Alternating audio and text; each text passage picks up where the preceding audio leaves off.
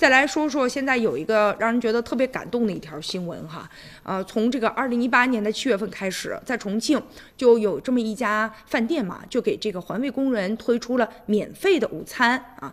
但是呢，吃着吃着好像，哎，环卫工人怎么不来了呢？十月份的时候啊，这老板就急了，说是不是我这员工对人家环卫工人不好呀？要不然咱免费的午餐人咋不来了呢？后来呢，他特意跑到工地就去问呢。有几个环卫工人和一些周围的一些工地的工人啊，就讲说：“哎呀，你看我们想给你们钱，你们说啥也不要，这哪能行啊？你做公益呀，这是好事儿，但是哪有不收钱的道理呀？我们心里啊过意不去，我们不好意思，所以说就不来了呗。嗨。”原来是因为这个，后来啊，他经过了几番的考量，说这样吧，要不然呢，咱就成本价七块钱来一个自助餐，两荤两素，还有骨头汤、米饭，随便吃。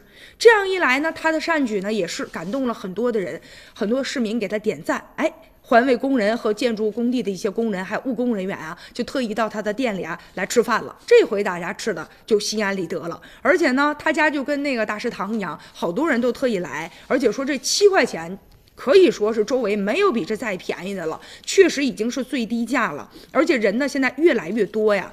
其实呢，这个免费的午餐真的给环卫工人啊带来了一些帮助。但是呢，他们毕竟也不想啊说给别人添麻烦。所以说呢，现在老板说了，只要环卫工人他们需要，就这七块钱的自助，我将呢一直呢就提供下去。不光针对的是环卫工人，所有附近的劳动者他都是特别的欢迎的。其实你看哈，这样的一些好人确实。让我们觉得在寒冷的冬天，哎，有了一丝的暖意。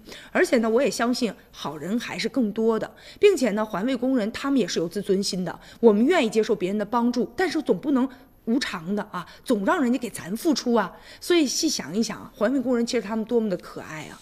我们在给予别人帮助的时候，也要考虑到别人的自尊心和他们啊是否能够接受。给予爱的时候，也要注意方式和方法。您说不是吗？